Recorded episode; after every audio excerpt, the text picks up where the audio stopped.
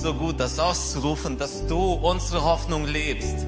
Und weil du gestorben bist und unsere Scham und Schuld auf sich genommen hast, dürfen wir heute frei von Schuld und frei von Scham sein. Und diese Hoffnung dürfen wir heute aussprechen, ausleben und mit allem, was uns bewegt, zu dir kommen. Mit jedem Thema, mit jedem Bereich unseres Lebens. Danke dir, Herr, dass du alles auf dich genommen hast und dass du durch jeden Teil unseres Lebens mit uns gehst. Wir freuen uns auf dich in unserem Leben. Danke. Amen. Dankeschön. Danke fürs Mithineinnehmen, liebe Band. Und ich ähm, mache heute keine lange Einleitung, sondern falle einfach mit, dem, mit der Tür ins Haus. Ihr habt es ja schon von Gloria gehört. Wusstest du, dass Gott einen Plan für Sex hat. Wusstest du, dass Gott der Erfinder der Sexualität ist? Und äh, wusstest du, dass Gott dabei ist, wenn das praktiziert wird? Gott hat den Sex geschaffen und alles, was er geschaffen hat, ist gut. Wow. Ich sehe schon, es wird interaktiv heute. Aber keine Angst, nur Theorie. Okay, der braucht länger. Ähm, ich möchte heute ein heißes Eisen anfassen. Ähm, ein Thema, über das nicht so oft geredet wird, könnte man meinen, aber irgendwie wissen alle gut Bescheid, sehr gut Bescheid, noch mehr Bescheid, denn alles um uns herum spricht darüber und nur wir nicht so oft irgendwie in der Kirche. Und deswegen ist das heute dran. Völlig egal, wie alt du bist, völlig egal, in welcher Beziehung du bist, ob in einer Beziehung, ob nicht mehr in einer Beziehung, ob verheiratet, Single, wie auch immer. Das Thema geht jeden an, denn wir leben in einer Gesellschaft, die darüber redet. Und ich wünsche mir, dass wir mitreden. Damit das Ganze ein bisschen entspannter wird heute, habe ich ein paar witzige Teile da drin und aber es wird aber auch sehr ernst. Fangen wir mit dem Witzigen an. Wenn Gott, der Schöpfer, dabei ist, wenn er das sieht, wenn er sich freut, dann kann ich davon ableiten, dass nicht nur Gott dabei ist. Es gibt ja eine unsichtbare Welt um uns herum. Okay? Ich hoffe, ihr geht gleich äh, nicht unter den Stuhl. Äh, wer glaubt an Engel? Okay, ihr müsst euch nicht alle melden, aber ich glaube viele. Glaubt ihr auch an Schutzengel? Na, man sagt, die Schutzengel sind auch unterwegs mit uns, wenn wir auf der Autobahn fahren. Bis 160 können sie mithalten, ab dann steigen sie aus, zu schnell. Nein, das ist natürlich ein Scherz. Die unsichtbare Welt ist um uns herum und auch diese Engel und übrigens auch die anderen Engel, die, die nicht zu Gott gehören, die sind auch da. Und sie machen nicht Halt vor der Kirchentür, sie machen nicht Halt vor dem Schlafzimmer. Und ich äh, folgende, also das ist jetzt erfunden, was ich sage. Es steht so nicht in der Bibel, aber es könnte so stehen, denn ich habe das so abgeleitet. Wenn Mann und Frau nebeneinander sitzen und die Frau macht so eine Andeutung. Manchmal machen das, also in manchen Familien funktioniert das, dass Männer Andeutungen machen. Das, ne? Also auf jeden Fall, die Frau sagt, oder der Mann oder beide irgendwie, die sind sich einig, es wäre gut, jetzt das Zimmer zu wechseln. Wir gehen Richtung Schlafzimmer. Engel sind ja dabei, sie registrieren das. Und einer der Engel, der das merkt, was macht er? Er schlägt Alarm im Himmel. Er sagt, Leute, es geht los. Und alle Engel kommen von allen Seiten herangeflogen und wollen sich dieses Spektakel, das von Gott geschaffene, nicht entgehen lassen. Und sie kämpfen um die besten Plätze in, die, in den ersten Reihen. Und dann, okay, furchtbarer Gedanke, oder? Aber ganz ehrlich, er ist nicht so weit weg. Denn lasst uns heute wirklich uns dem Thema nähern, weil nicht nur Menschen reden darüber, nicht nur Menschen tun es, sondern das ist ein Thema, das alle interessiert. Gott, den Schöpfer und auch den Gegenspieler Gottes, Satan. Es interessiert die Engel, aber auch die Dämonen, die anderen. Deswegen ist es gut, es wäre gut, wenn wir darüber reden würden, was hat Gott dazu zu sagen und wieso. Und heute lasst uns das so entspannt wie möglich machen. Ohne Scham und Schuld. Wir haben darüber gesungen. Er nahm auf sich alles. Heute geht es um unser Denken über Sexualität, denn, das kannst du dir aufschreiben, Sex ist zwischen den Ohren, bevor es zwischen den Beinen ist. Erst denken wir, erst machen wir uns Gedanken, erst passiert da was im Kopf, bevor es praktisch wird. Das, was du denkst, bestimmt das, was du fühlst. Und das, was du fühlst, bestimmt, wie und was du tust. Okay, ganz einfaches Beispiel. Wenn du etwas als negativ, negativ empfindest, als verletzend, wenn du glaubst, dass die und die und die Sache dich verletzt, dann verhältst du dich entsprechend, wenn sowas passiert. Das ist ein einfaches Beispiel. Das können wir über alle äh, Bereiche unseres Lebens so drüberlegen. Das, was du denkst, ist enorm, ist wichtig. Es hat eine Auswirkung auf das, was du tust. Und deswegen müssen wir heute darüber sprechen, was du über Sex denkst und was die Bibel dazu zu sagen hat. Ich habe heute einige Thesen einfach mal aufgestellt und ich werde diese Thesen etwas untermauern, mit Bibelversen begründen und ich lade euch ein, mit mir in Gedanken zu streiten. Okay? Nicht einfach nur hinnehmen. Der Pastor sagt das, sondern ist das wirklich so? Wenn du eine Bibel hast, schlag sie auf. Wenn du eine Bibel-App hast, hol dein Handy zur Hand. Lies das nach, was da steht. Und wenn du heute nach Hause gehst aus dem Gottesdienst, dann lies noch einmal und schreib dir wahrscheinlich deine eigene Predigt. Warum ist das für alle relevant? Selbst die, die schon verheiratet sind, vielleicht schon Oma und Opa sind, hey, damit wir Antworten geben können. Das Thema ist so angefochten. Ich habe den Eindruck, dass mehr oder weniger fast alles, was in unserer Gesellschaft heiß diskutiert wird, mit dem Thema Sexualität zu tun hat. Und es wäre gut, wenn wir eine gemeinsame, eine gute Basis haben, als Elim Hannover, wie wir glauben, dass das für uns gut ist. Ich erhebe keinen Anspruch auf Autorität. Ich sage nicht, das ist die Wahrheit, alles andere ist falsch. Es gibt Menschen, die das anders sehen, die anders unterwegs sind. Aber für uns wäre das gut, eine gute gemeinsame Basis zu haben, um eine Haltung dazu zu haben, mit der wir nach außen gehen können. Erste These. Sexualität ist gut und sie wurde von Gott geplant. Ihr merkt, es wird äh, einfach und dann werden wir immer intensiver werden. Auch das ist jetzt ein Thema, das wir noch ein bisschen mit Humor angehen können. Ich glaube, alle Bibelleser wissen, Adam und Eva, äh, die ersten Menschen, die Gott, die Gott geschaffen hat, sie waren nackt. Und die hatten scheinbar kein Problem damit.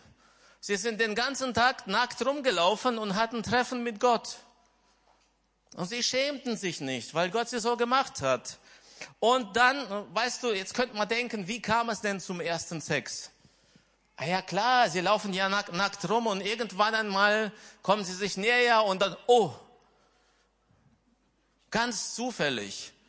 Und dann merken sie, oh, da gibt's noch mehr und boah, das macht gerade was mit mir und äh, auf einmal passiert's ganz zufällig. Sie haben keine Ahnung, was das ist und zack, bumm.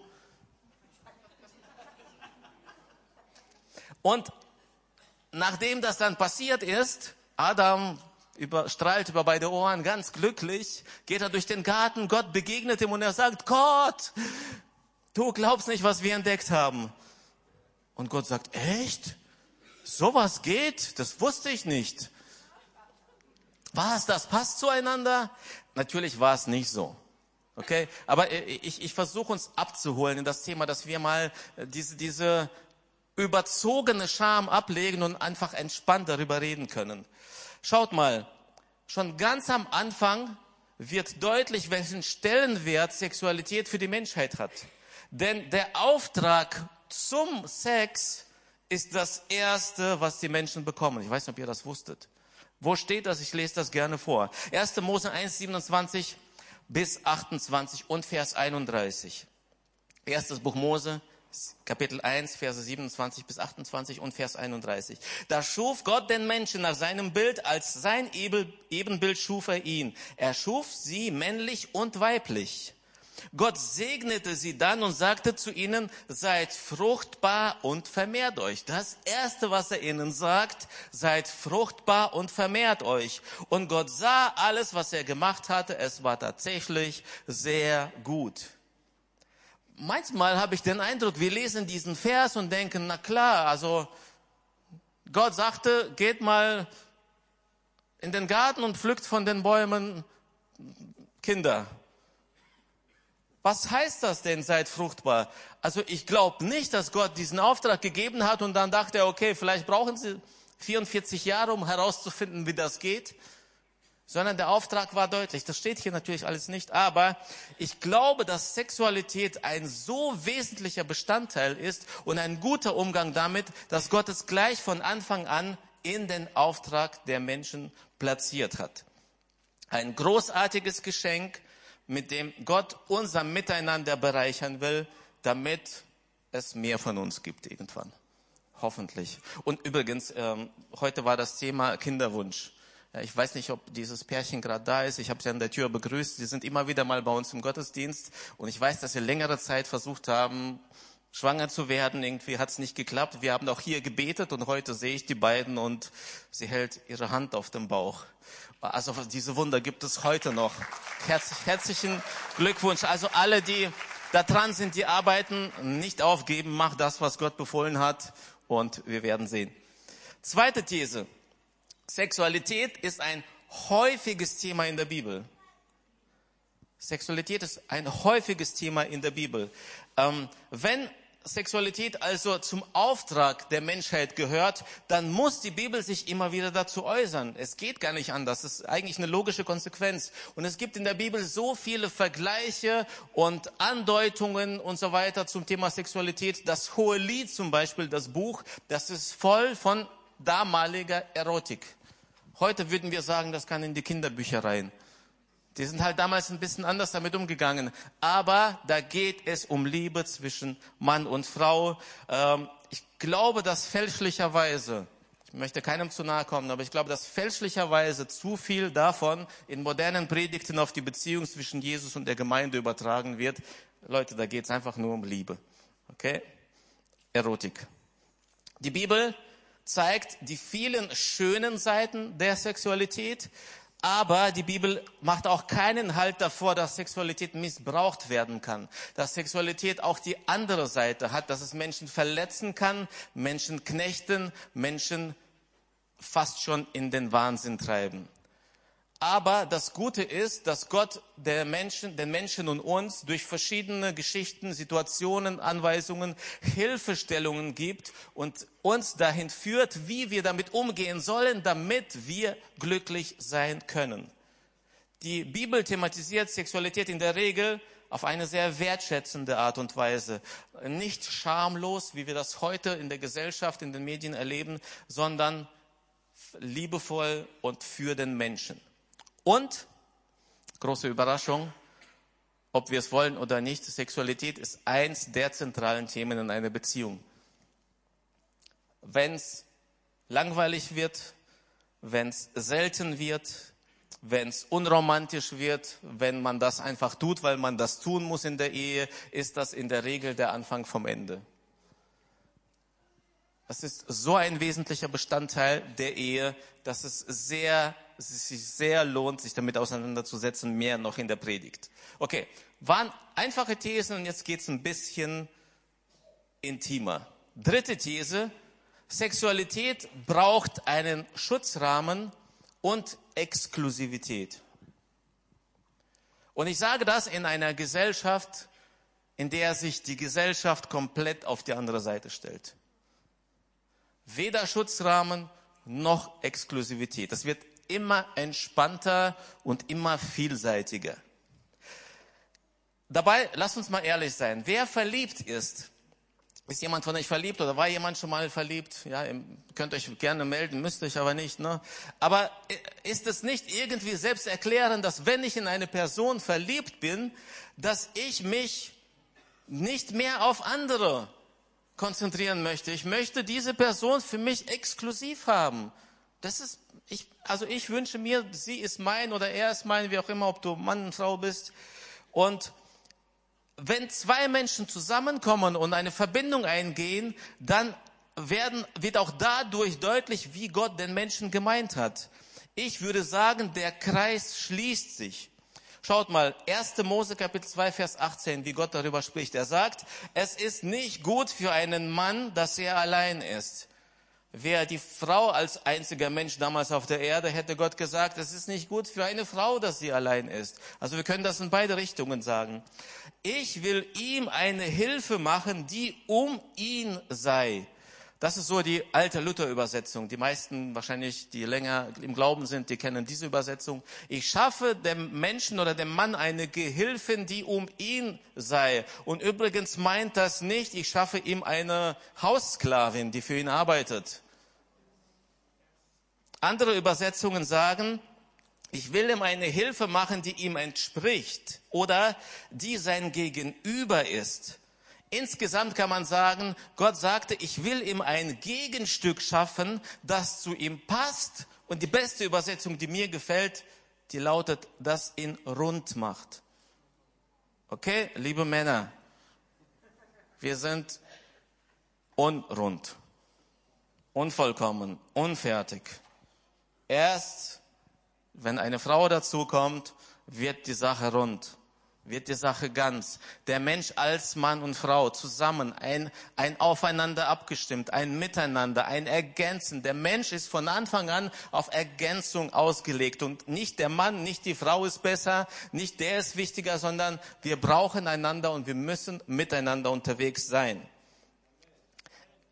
Sehr schön, danke für die Amens.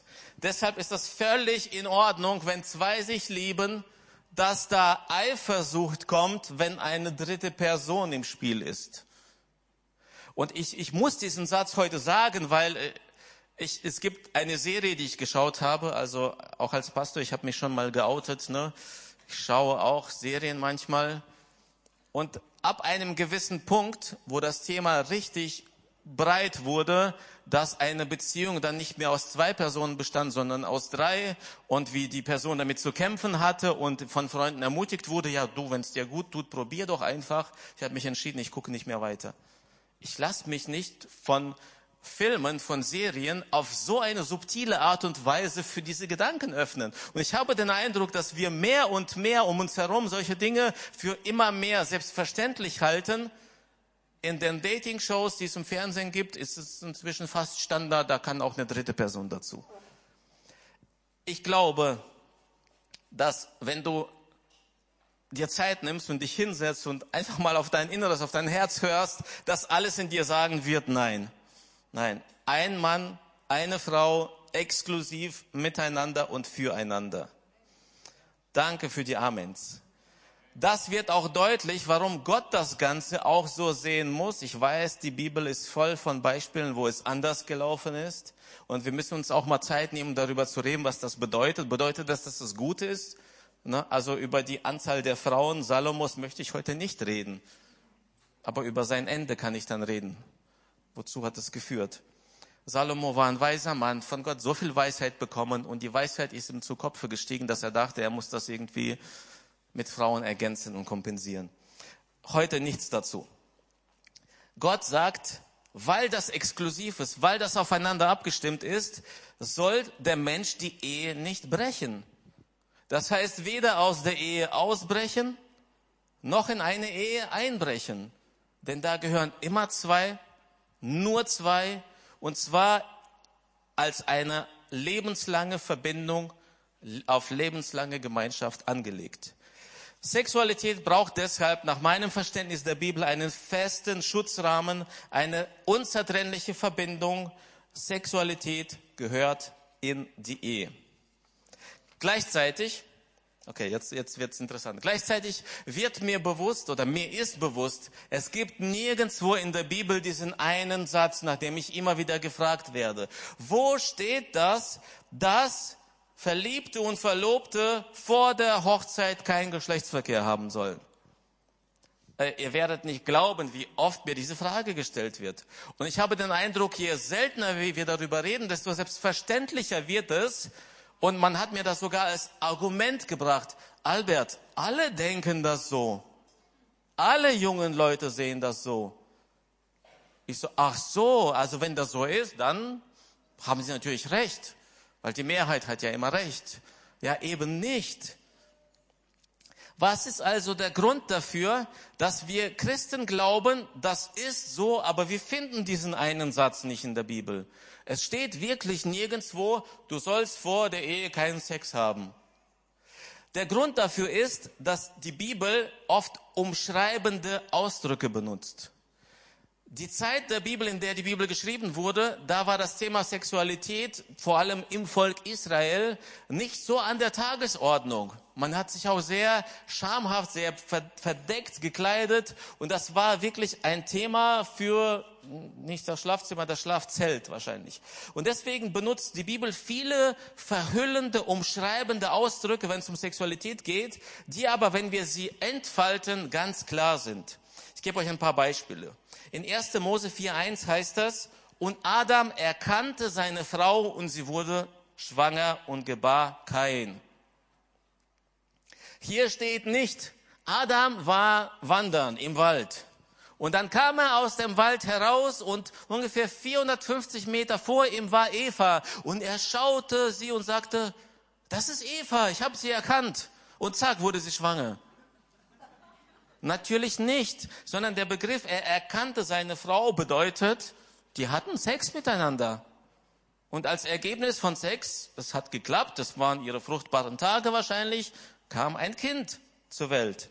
Oder eine andere Bibelstelle, 1. Mose 19, 31. Und die Erstgeborene sprach zu der Jüngeren, unser Vater ist alt und es gibt keinen Mann im Land, der zu uns eingehen könnte nach der Weise aller Welt. Manchmal denke ich mir, oh Leute, schreibt doch, was hier gemeint ist. Es geht doch nicht darum, dass da ein Mann zu Besuch kommen sollte. Ich weiß nicht, ob ihr diese Werbung kennt. Äh, ein Mann nimmt eine Frau mit, ne, die sind äh, auf dem Weg und er, er bringt sie nach Hause. Er fragt, wo wohnst du denn? Und sie sagt, die und die Straße. Er gibt das im Navi ein und man, man sieht, wie sie fahren und die Stimme aus dem, Navi, äh, aus dem Navi sagt, jetzt bitte rechts, jetzt links, ne, geradeaus. Und dann kommen sie dort an, an der Wohnung dieser Frau und die Frau sagt, kommst du mit hoch? In diesem Moment ertönt die Stimme aus dem Navi, sie haben ihr Ziel erreicht. Das ist hier natürlich nicht gemeint, dass kein Mann im Land ist, der zu uns eingehen könnte, sondern ganz klar ist hier gemeint, ey Mädels, wir werden keine Nachkommen haben. Es gibt keine Männer hier, mit denen wir TTT machen könnten. Nächste Bibelstelle und dann reicht das. Matthäus 1,18. Mit dem Ursprung Jesu Christi verhielt es sich aber so. Als nämlich Maria, seine Mutter, dem Josef verlobt war, wurde sie, ehe sie zusammen waren, zusammengekommen waren, für schwanger befunden. Was ist denn hier gemeint? Heißt es, die sind noch die zusammengekommen? Die haben sich noch nie gesehen oder wie? Nein, mit ehe sie zusammengekommen waren, meint, bevor sie Sex hatten, wurde Maria schwanger. Das ist ja der Skandal. Das ist ja das, was uns sehr herausfordert, dieses Thema. Wie konnte das passieren? Und damals hat sie das auch sehr herausgefordert. Aber klar ist, der Begriff, ehe sie zusammengekommen, äh, meint, ehe sie Sex miteinander hatten. So kann man verschiedene Ausdrücke in der Bibel finden, die das Thema Sexualität umhüllend beschreiben. Und das hat zur Folge, dass wir nie diesen klaren Satz haben, du sollst vor der Ehe keinen Sex haben. Das gehört nicht zu den Geboten. Zweiter Grund, warum das so ist, Ausdrücke für Sexualität in der Bibel die für uns heute nicht mehr bekannt sind. Ich weiß nicht, ob ihr wusstet, dass der Begriff toll noch vor 100 Jahren überhaupt nicht schön war. Das kann man auf Tollwut zurückführen. Das bedeutet wahnsinnig. Wenn du heute sagst, wir hatten einen tollen Gottesdienst, klingt das gut. Vor 100 Jahren wäre das eine Beleidigung. Ja, übrigens auch der Begriff geil. Okay, wir sind noch nicht alle auf der Ebene, aber ist, inzwischen, du sagst zu allem geil. Geil bedeutet aber begierig nach Sex. Aber wir haben heute geile Gottesdienste. Wo Worte, Worte verändern ihre Bedeutung. Okay, also heute wirklich.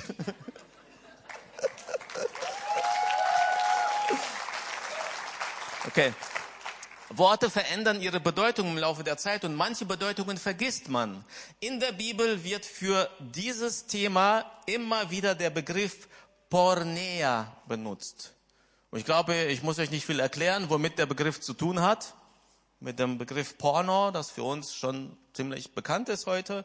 Und der Begriff Pornea kommt an so vielen Stellen in der Bibel vor und hat unterschiedliche Bedeutungen. Ich lese einfach mal schnell durch, was das alles bedeuten kann. Pornea heißt zum Beispiel, einer hat seines Vaters Frau. Oder es wird benutzt für Blutschande oder Inzest, also Sex innerhalb der Verwandtschaft mit Geschwistern und so weiter. Es steht direkt für Hurerei. Und heute wird ja der Begriff Hurerei kaum noch benutzt, weil er wird ja gelebt. Entschuldigung. Jede außer, jeder außergeschlechtliche, außereheliche Geschlechtsverkehr vor der Ehe, außerhalb der Ehe, neben der Ehe wird mit Pornea bezeichnet.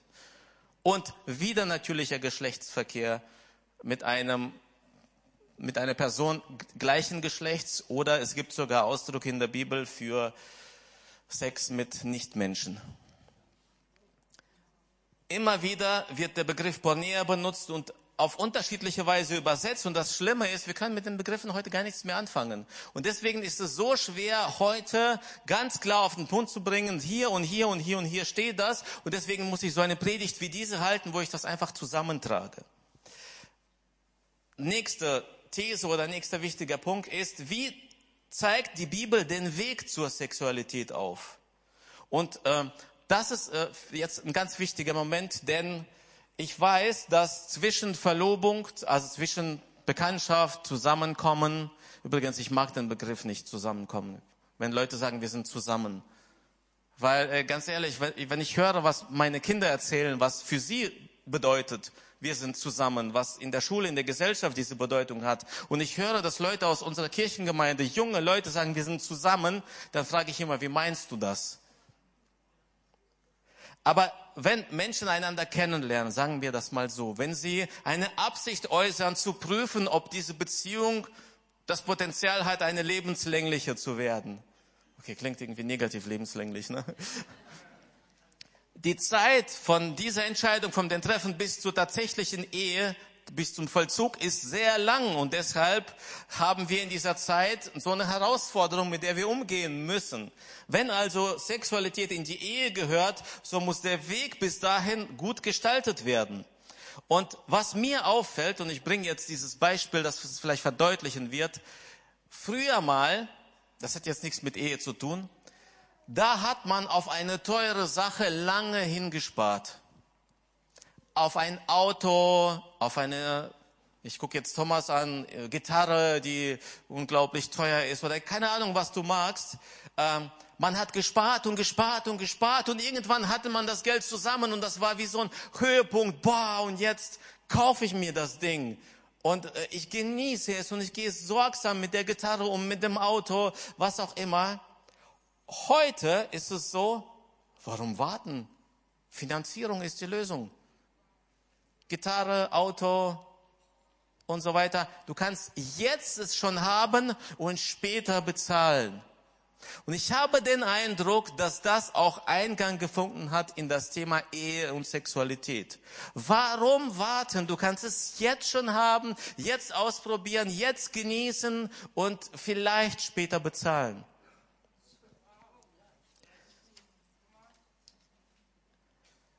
Der Weg zur Ehe ist in der Regel lang. Also wir, das macht man heute nicht mehr so, dass ich heute Tanja kennenlerne und in drei Monaten sind wir verheiratet. Also wir brauchen schon ein bisschen Zeit, um einander kennenzulernen. Wir wollen verlobt sein, wir wollen die Hochzeit vorbereiten, Ver Verwandte einladen und so weiter. Und deswegen ist der Weg dahin so bedeutend. Die Bibel beschreibt diesen Weg folgendermaßen. 1. Mose 2, 24. Darum wird ein Mann seinen Vater und seine Mutter verlassen und seiner Frau anhängen, steht hier, ich nehme die alte Martin Luther Übersetzung, und sie werden ein Fleisch werden. Und genau das ist das, was wir hier predigen und wofür wir stehen. Bevor du eine neue Beziehung eingehst, musst du alte, die alte Beziehung verlassen. Du musst dich von deinen Eltern abnabeln, damit du eine neue Beziehung mit einer Frau oder mit deinem Mann anfangen kannst. Das eine muss beendet werden und das andere beginnt. Vater und Mutter verlassen heißt nicht, ich wohne oben bei Mom, ich klettere heute Abend aus dem Fenster, um mich meiner Freundin anzuhängen und dann kehre ich wieder zurück, sondern es ist ein Schnitt. Das Alte endet, eine neue Beziehung beginnt. Zweiter Schritt, der Frau anhängen oder anhangen sogar, äh, schreibt das Martin Luther. Was bedeutet das denn? Das hat nichts mit Hängen zu tun. Ich würde das eher überweisen mit dran kleben. Überweisen, übersetzen. Ja, ich, meine alte Bankvergangenheit kommt immer wieder durch. Die, dieses Anhängen wird in der Bibel ziemlich gleichgesetzt mit Eheschluss. Warum? Das werde ich euch gleich beweisen wenn ich meiner Frau anhänge, dann sage ich ihr, wir sind jetzt so fest miteinander verbunden, wir gehören so fest zusammen, dass nichts mehr dazwischen kommen darf. Wir versprechen einander, füreinander, miteinander unterwegs zu sein, bis der Tod uns scheidet. Warum weiß ich das? Als Jesus nach der Ehescheidung gefragt wird, zitiert er genau diesen Vers. Er sagt, darum wird ein Mann seinen Vater und seine Mutter verlassen und seiner Frau anhängen und sie werden zu einem Fleisch werden. Und dann sagt er weiter in Matthäus 19, 5 bis 6, was Gott nun zusammengefügt hat, soll der Mensch nicht scheiden. Also seine Frau anhängen bedeutet, vor Gott zu sagen, wir gehören zusammen. Ein offizieller Akt, dass alle wissen, das ist jetzt ein Paar. Und dann, wenn das vollzogen ist, Vater und Mutter verlassen, Ehe geschlossen, dann kommt die Fleischeslust dann werden sie ein Fleisch. Auch das ist wiederum ein verhüllender Ausdruck.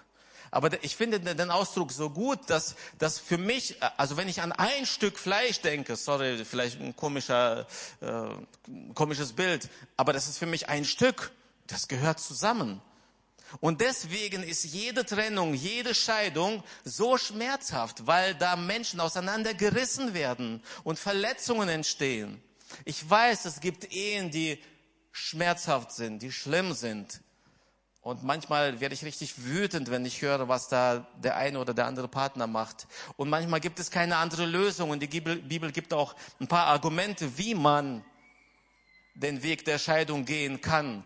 Aber egal wie man es tut, eine Scheidung ist immer schmerzhaft, ist immer mit Verletzungen verbunden. Und deswegen ist Sexualität, ein Fleisch werden, so eine wichtige, intime Sache, die nur in eine Beziehung gehört, die auf das ganze Leben angelegt ist. Wir kommen zum Schluss. Ich habe noch zwei Punkte, die werde ich so geballt zusammenfassen, aber wir müssen jetzt eine ein Ergebnis haben aus dem, was wir heute besprochen haben. Denn das ist mir so wichtig, dass wir als Kirche nicht so dastehen als so eine Organisation, die so ein paar Regeln hat. Hältst du dich an die Regeln, bist du gut. Hältst du dich nicht an die Regeln, ja, dann bist du nicht gut genug für uns. Überhaupt nicht, darum geht's mir nicht. Gottes Plan für dich ist erfüllende Sexualität. Die Bibel mit all den Hinweisen ist kein Buch von Regeln und Gott wartet nur darauf, bis du Fehler gemacht hast und zack, haut er dir eine drauf. Sondern es ist eine Liebeserklärung an uns und Gott sagt, wenn du diesen Weg gehst, wirst du glücklich werden. Und dazu möchte ich dich heute einladen. Du, wenn, wenn die Predigt damit endet, dass du sagst, okay Albert, ich habe dich verstanden, ist ja gut. Ich verstehe, ja, die Bibel sagt, Sex gehört in die Ehe, ich weiß, aber ah, schade, Mann. Wenn wir so enden, habe ich versagt als Prediger. Mein Traum ist es, dass du heute sagst, ich habe verstanden, das ist das Beste für mich. Gott liebt mich so sehr, dass er sich bemüht, nicht nur in der Bibel, sondern er hat sogar noch meinen Pastor gesandt, um darüber zu reden. Wenn du sagst, ich möchte diesen Weg gehen, wünsche ich dir, dass du nicht das Gefühl hast, du verzichtest auf etwas Gutes, was dir entgeht, sondern im Umkehrschluss, dass du sagst, ich baue auf etwas hin, ich spare auf etwas hin, was ich dann richtig feiern und genießen werde. Schaut mal, wenn, wenn, wenn ein Paar einander sagt, wir warten mit dem Sex bis zur Ehe, dann sagen sie einander zu, dass sie warten können. Wenn Sie eine Zeit, ein Jahr, zwei Jahre, wie auch immer Sie gewartet haben, ausgehalten haben, dann wird es später in der Ehe dazu beitragen, dass das Vertrauen zueinander groß ist. Denn meine Frau weiß dann, dass ich kein Problem habe, zwei, drei Jahre mich zu enthalten und dass ich nicht bei der ersten Gelegenheit, wenn ich mal auf Dienstreise bin oder so, gleich anderweitig schaue. Das stärkt das Vertrauen zueinander, das, das fördert die Sexualität und die gute Sexualität. Gott wünscht dir, dass du die beste Beziehung hast und deswegen lädt er dich dazu ein, seinen Plan für Sexualität zu folgen. Und jetzt kommen wir langsam ins Gebet. Wenn du betroffen bist, vielleicht denkst du gerade, oh Mann, ich fühle mich so schlecht gerade. Ich wurde überführt oder so. Oder du denkst, ja, eigentlich wusste ich es ja, aber ich habe es trotzdem anders gemacht. Wenn du denkst, oh Mann, ich habe es jetzt verbockt. Ja, das Kind ist jetzt in den Brunnen gefallen, Albert. Was ist denn jetzt? Weißt du, ich weiß, wir können das, was passiert ist, nicht ungeschehen machen. Wir haben alle so unsere Päckchen zu tragen und ähm, zum Gebet möchte ich dir noch eine ganz, ganz kurze Geschichte erzählen. Wir waren mit unserem Team am Sonntag unterwegs nach Nienburg und auf dem Weg nach Hause sitze ich vorne rechts und ich nehme, ich sehe, dass da auf dem Boden so ein Kassenzettel ist. Ja, von McDonalds. Und ich sage so, oh Mann, unser Auto ist doch kein Mülleimer. Kann man die Zettel nicht mitnehmen, wenn man hier was kauft? Und dann so im Spaß sage ich noch, Okay, ja, ich kann ja im Fahrtenbuch nachgucken. Da ist das Datum auf dem Kassenbon. Wer ist denn gefahren an diesem Tag? Und so ganz entspannt öffne ich das Fahrtenbuch und sehe Albert. Und ja, so ähnlich, äh, so ein Lachen bricht dann im Auto auch aus und ich sage, boah, der kriegt Ärger mit mir. Was möchte ich sagen? Es gibt so eine Aussage, ja komm, Sünde ist Sünde. Und wir alle haben doch Probleme. Und ja, wir alle haben unsere Herausforderungen. Wir sind alle keine Engel. Aber klar ist, der Diebstahl einer Schokolade im Supermarkt hat nicht die gleiche Auswirkungen wie ein Mord. Sünde ist nicht gleich Sünde. In Bezug auf die, darauf, dass wir Sünder sind, ja, aber jede Sünde, jedes Fehlverhalten hat unterschiedliche Auswirkungen. Und Sexualität hat eine gravierende Auswirkung. Es ist keine Lappalie und ich möchte dir nicht sagen, ach, das ist so wie mit meinem Kassenbon im Auto. Aber was ich dir sagen möchte ist, hey, ich bin heute nicht da, um dich zu beschämen. Mein Auftrag ist es nicht, dir zu sagen, wie schlecht du bist, sondern ich möchte dich heute einladen. Einladen zu sagen, Jesus, ich will deinen Weg gehen. Ich glaube, dass du für mich das Beste im Sinn hast und Jesus, hier stehe ich vor dir oder ich sitze gerade und ich habe die Dinge anders gesehen und anders gemacht. Ich lade dich heute dazu ein, dass du sagst, okay, jetzt stopp. Ich will nicht mehr so weitergehen. Ich will die beste Ehe haben und die beste Beziehung führen. Und ich möchte es mit diesem Weg Gottes probieren. Und dazu lade ich dich heute ein, du musst dich heute nicht melden, okay, keine Angst, wir wollen keinen beschämen, aber melde dich leise in dir selbst. Und triff eine Entscheidung heute und sag, okay Gott, jetzt ist Schluss bisher habe ich entschieden, jetzt lasse ich dich entscheiden. Ich möchte deinen Weg gehen. Als Jesus einmal damit konfrontiert wurde, dass eine Frau beim Ehebruch erwischt wurde, hat er einen Satz gesagt, der das so gut zusammenfasst. Und wenn du möchtest, kannst du gerne schon die Augen schließen oder auf den Boden schauen. Jesus sagte zu dieser Frau, die angeklagt wurde, die erwischt wurde beim Ehebruch, er sagte, ich verurteile dich nicht. Und ich habe lange mit diesem Satz ein Problem gehabt, weil ich die zweite Hälfte nicht mitgelesen habe. Er sagte zu dieser Frau, ich verurteile dich nicht und direkt im Anschluss sagte er, geh hin und sündige nicht mehr. Und das möchte ich dir heute im Auftrag Gottes zusagen, wenn du betroffen bist Gott sagt, ich verurteile dich nicht. Ich habe dafür bezahlt, ich habe die Schuld auf mich genommen, aber er sagt auch, sündige nicht mehr. Er sagt, geh nicht mehr diesen Weg weiter. Und er lädt dich heute dazu ein, dich für diesen Weg zu entscheiden. Und wenn du heute da bist und sagst, boah, also bei mir ist alles gut, also ich bin da einen guten Weg gegangen, und vielleicht bist du sogar neu in dieser Kirchengemeinde und denkst, boah, sie reden aber sehr ausführlich über, über Sex und das muss hier irgendwie ein wichtiges Thema sein und so. Weißt du, ich möchte dir Folgendes sagen. Ähm, all das, was wir heute über Sex gesagt haben, kannst du auf alle Bereiche deines Lebens übertragen. Gott hat mit der Bibel uns seine Liebeserklärung geschickt. Und er hat so viele Wege gezeigt, wie wir glücklich werden können, wie wir Bereiche unseres Lebens so gestalten können, wie er es uns vorschlägt. Und wenn du heute da bist und du sagst, wow, das ist gut, ich wusste das gar nicht, dass es da diesen Gott gibt, der mich so liebt, der so diese, die, diese Anleitung mir gegeben hat, dann möchte ich dich heute einladen, dich für diesen Gott zu entscheiden. Wow, was für eine Brücke von Sex zur Bekehrung. Und äh, äh, es, es geht jetzt nicht mehr um Sex, sondern es geht darum, dass Gott für dich das Beste möchte.